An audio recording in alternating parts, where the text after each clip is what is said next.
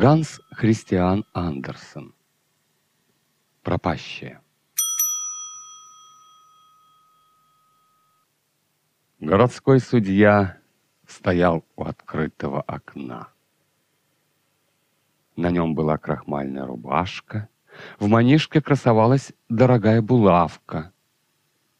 Выбрит он был безукоризненно. Сам всегда брился.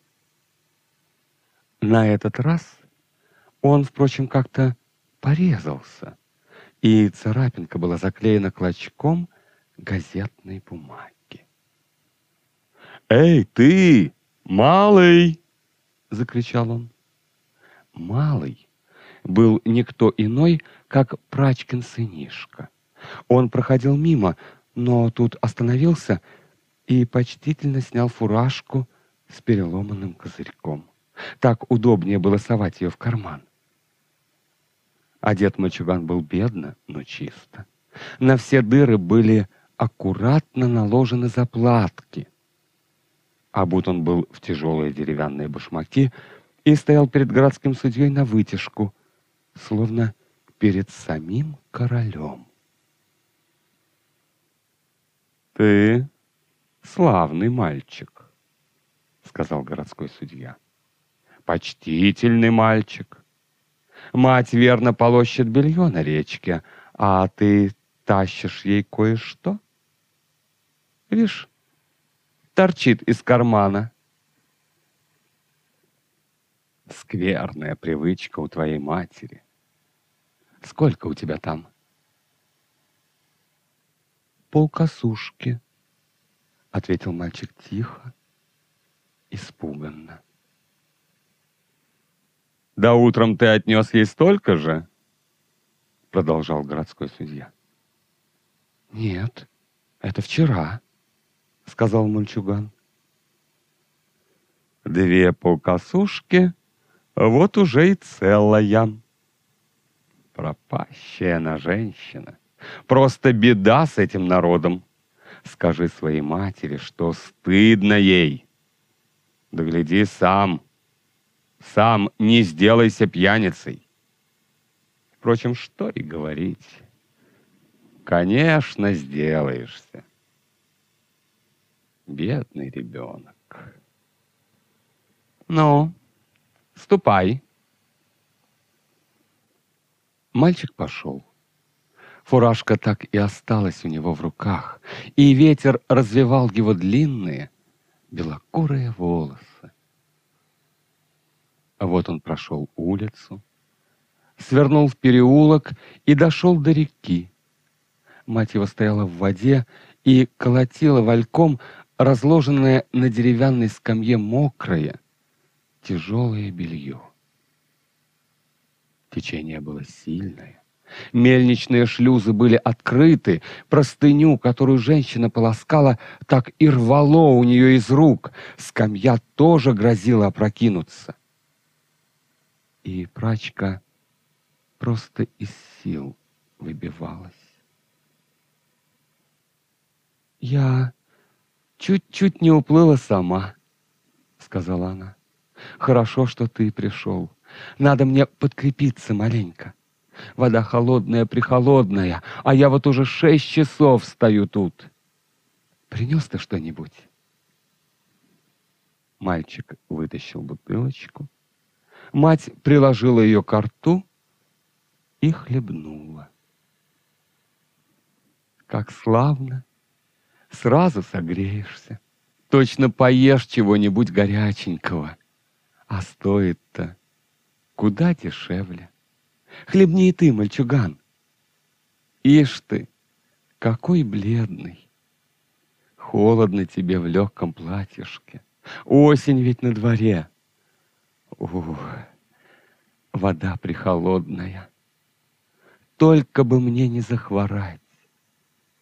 Дай-ка мне еще глотнуть. Да глотни и сам, только чуть-чуть. Тебе не надо привыкать к этому, бедняжка мой. И она обошла мостки, на которых стоял мальчуган, и вышла на берег. Вода бежала с рогожки, которую она обвязалась вокруг пояса, текла с подола юбки. Я работаю изо всех сил. Кровь чуть не брызжет у меня из-под ногтей. Да пусть. Только бы удалось вывести в люди тебя, мой голубчик. В это время к ним подошла бедно одетая старуха. Она прихрамывала на одну ногу, и один глаз у нее был прикрыт большим локоном, отчего изъян был еще заметнее. Старуха была дружна с прачкой, а звали ее соседи хромою Морен с локоном. Бедняжка, вот как приходится тебе работать. Стоишь по колено в холодной воде. Как тут не глотнуть разок-другой, чтобы согреться? А люди-то считают каждый твой глоток. И она пересказала прачке слова городского судьи. Морен слышала, что он говорил мальчику, и очень рассердилась на него. Можно ли говорить так с ребенком, а его же собственной матери? Да считать всякий ее глоток, когда сам задаешь званый обед, где вино будет литься рекою, и вино-то дорогое, крепкое. Небось, сами пьют, не считают. И все-таки они не пьяницы, люди достойные, а ты вот пропащая. Так он и сказал тебе, сынок, спросила прачка, и губы ее задрожали. Мать твоя пропащая. Что ж, может быть, он и прав. Но не следовало бы говорить этого ребенку. Да, не впервой терпеть мне от этого семейства. Правда. Вы ведь служили еще у родителей судьи. Давненько это было. Много пудов соли съедено с тех пор. Не мудрено, что и пить хочется. И Морен рассмеялась. Сегодня у городского судьи назначен званый обед. Хотел было отменить, да уж поздно было. Все было готово. Я от дворника все это узнала. Сейчас тому назад пришло письмо, что младший брат судьи умер в Копенгагене. Умер, проговорила прачка и побледнела как смерть. «Что с вами?» — спросила Морен. «Неужто вы так близко принимаете это к сердцу? Ах да, ведь вы знавали его». «Так он умер. Лучше. Добрее его не было человека на свете. Немного у Господа Бога таких, как он». И слезы потекли по ее щекам. О, Господи! Голова так и кружится. Это от того, что я выпила всю бутылку. Не следовало бы. Мне так скверно. И она схватилась за забор. О! «Да вы совсем больны, матушка», — сказала Морен. «Ну, ну, придите же в себя. Нет, вам и взаправду плохо. Сведу-ка я вас лучше домой. А белье-то? Ну, я возьмусь за него. Держитесь за меня. Мальчуган пусть покараулит тут, пока я вернусь и дополощу. Сущая безделица осталась». Ноги у прачки подкашивались. Я слишком долго стояла в холодной воде, и с самого утра у меня не было во рту ни крошки. Лихорадка так и бьет. Господи Иисусе, хоть бы до дому-то добраться. Бедный мой мальчик. И она заплакала.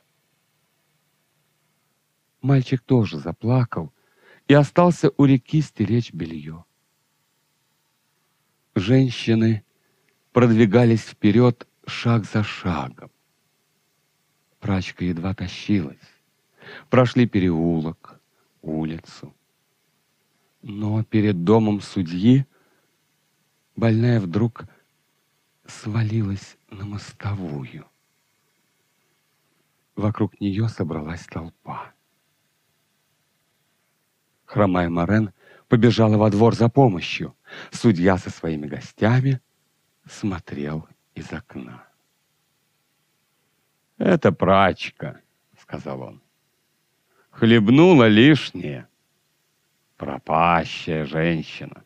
Жаль только славного мальчугана, сынишку ее. А мать-то пропащая». Прачку привели в себя, отнесли домой в ее жалкую коморку и уложили в постель. Морен приготовила для больной питье. Теплое пиво с маслом и с сахаром. Лучшее средство, какое она только знала. А потом отправилась дополаскивать белье. Выполоскала она его очень плохо, зато от доброго сердца.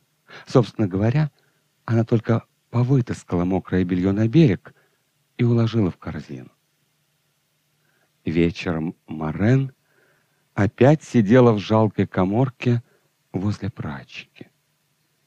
Кухарка городского судьи дала ей для больной славный кусок ветчины и немножко жареного картофеля. Все это пошло самой Морен и мальчику, а больная наслаждалась одним запахом. Он такой питательный, говорила она. Мальчик улегся на ту же самую постель, на которой лежала и мать. Он лег у нее в ногах, поперек кровати, и покрылся старым половиком, собранным из голубых и красных лоскутков. Прачка стала немножко полегче. Горячее пиво подкрепило ее, а запах теплого кушанья подбодрил. «Спасибо тебе, добрая душа», — сказала она Морен. «Когда мальчик уснет, я расскажу тебе все». Да он уже спит, кажется. Взгляни, какой он славный, хорошенький, с закрытыми глазками. Он и не знает, каково приходится его бедной матери. Да Бог даст, и никогда не узнает. Я служила у советника и советницы, родителей судьи. И вот случись, что самый младший из сыновей приехал на побывку домой. Студент он был. Я в ту пору была еще молоденькою, шустрою, но честную девушкой. Вот как перед Богом говорю. И студент-то был такой веселый, славный, а уж честнее, благороднее его не нашлось бы человека во всем свете. Он был хозяйский сын, а я простая служанка. Но мы все-таки полюбили друг друга честно и благородно. Поцеловаться разок-другой ведь не грех, если любишь друг друга всем сердцем. Он во всем признался матери. Он так уважал и почитал ее, чуть не молился на нее. И она была такая умная, ласковая, добрая. Он уехал, но перед отъездом надел мне на палец золотое кольцо. Как уехал он, меня и призывает сама госпожа и начинает говорить со мною так серьезно и вместе с тем так ласково, как ангел небесный. Она объяснила мне, какое между мною и им расстояние по уму и образованию. Теперь он глядит лишь на твое личико, но красота ведь пройдет, а ты не так воспитана, не так образована, как он, неровневый. Вот в чем вся беда. Я уважаю бедных, и в Царстве Небесном они, может быть, займут первые места, но тут-то, на земле, нельзя заезжать в чужую колею, если хочешь ехать вперед. И экипаж сломается, и вы оба вывалитесь. Я знаю, что за тебя сватался один честный, хороший работник, Эрик, перчаточник. Он бездетный вдовец, человек дельный и не бедный. Подумаешь же хорошенько. Каждое ее слово резало меня как ножом, но она говорила правду. Вот это-то и мучило меня. Я поцеловала у нее руку и заплакала. Еще горше плакала я в своей коморке, лежа на постели. Один Бог знает, что за ночку я провела, как я страдала и боролась с собою.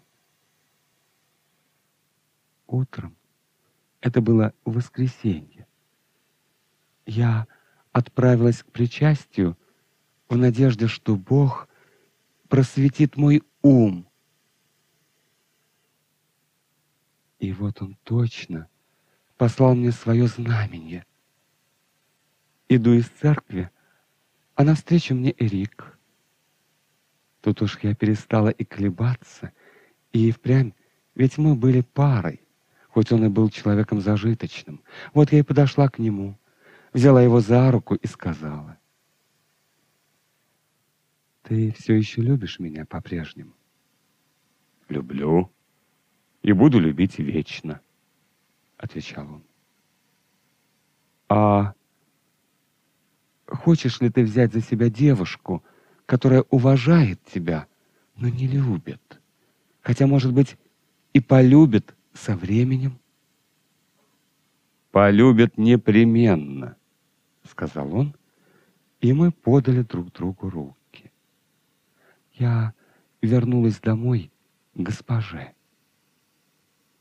Золотое кольцо, что дал мне студент, я носила на груди. Я не смела надевать его на палец днем и надевала только по вечерам, когда ложилась спать.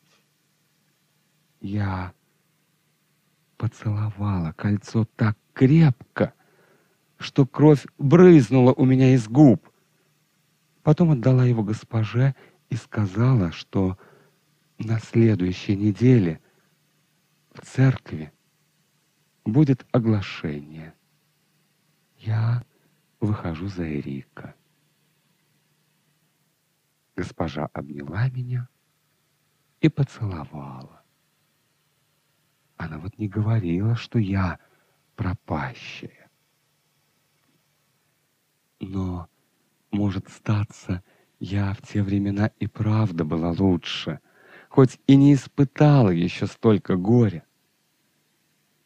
Сыграли свадьбу, и первый год дела у нас шли отлично.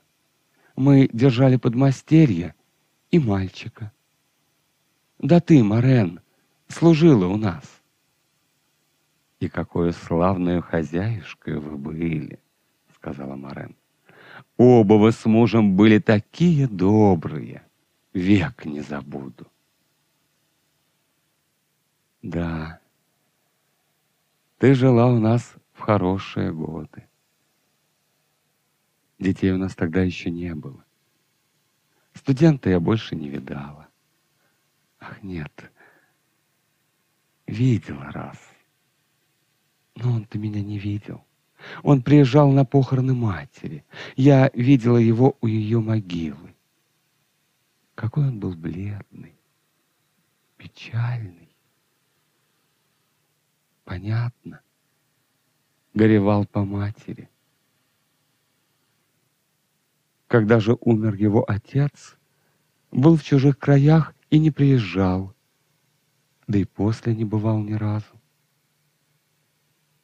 Он так и не женился. Кажется, он сделался адвокатом. Обо мне он и не вспоминал, и если бы даже увидел меня, не узнал бы. Такой я стала безобразной. Да так оно и лучше. Потом она стала рассказывать про тяжелые дни, когда одна беда валилась на них за другую. У них было 500 талеров, а в их улице продавался дом за 200. Выгодно было купить его, да сломать и построить на том же месте новый. Вот они и купили. Каменщики и плотники сделали смету, и вышло, что постройка будет стоить 1020 рексдалеров. Эрик имел кредит, и ему судили эту сумму из Копенгагена, но шкипер, который вез ее, погиб в море, а с ним и деньги. Тогда-то вот и родился мой милый сынок, а отец впал в тяжелую, долгую болезнь.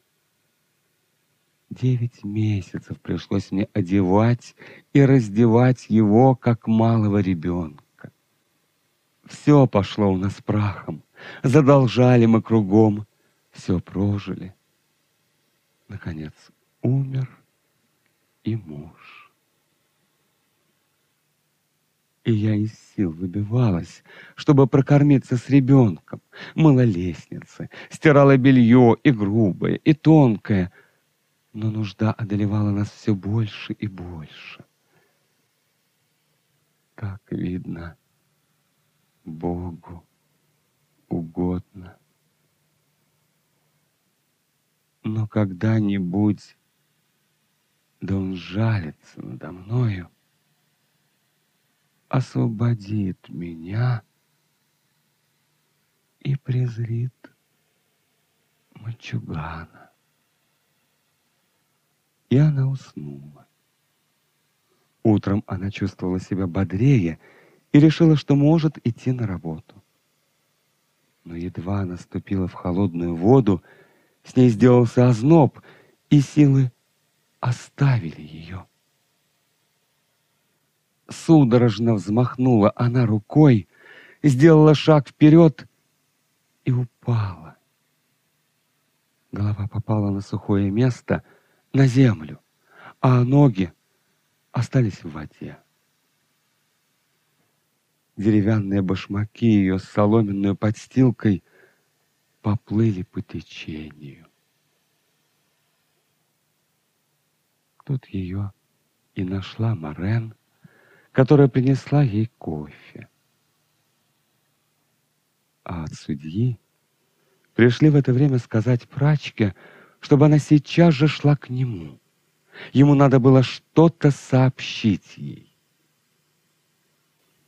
Поздно. Послали было за цирюльником, чтобы пустить ей кровь, но прачка уже умерла. «Опилась», — сказал судья а в письме, принесшем известие о смерти младшего брата, было сообщено и о его завещании. Оказалось, что он отказал вдове перчаточника, служившей когда-то его родителям, 600 риксдалеров. Деньги эти могли быть выданы сразу или понемножку, как найдут лучшим, ей и ее сыну. Значит, у нее были кое-какие дела с братцем, сказал судья. Хорошо, что ее нет больше в живых. Теперь мальчик получит все, и я постараюсь отдать его в хорошие руки. чтобы из него вышел дельный работник. Судья призвал к себе мальчика и обещал заботиться о нем, а мать, дескать, отлично сделала, что умерла. Пропащая была. Прачку похоронили на кладбище для бедных. Морен посадила на могиле розовый куст. Мальчик стоял тут же. «Мамочка!» — сказал он и заплакал. «Правда ли, что она была пропащая?»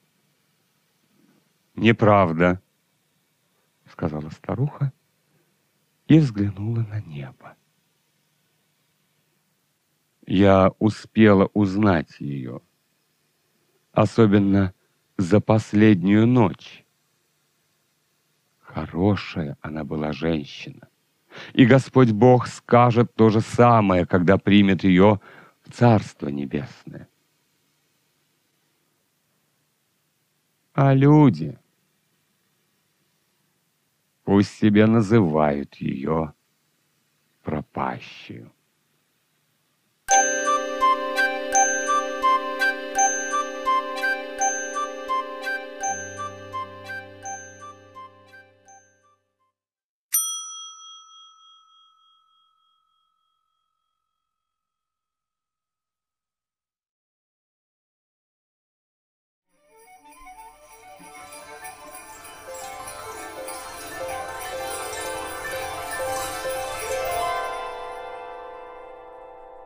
Твоя живая речь.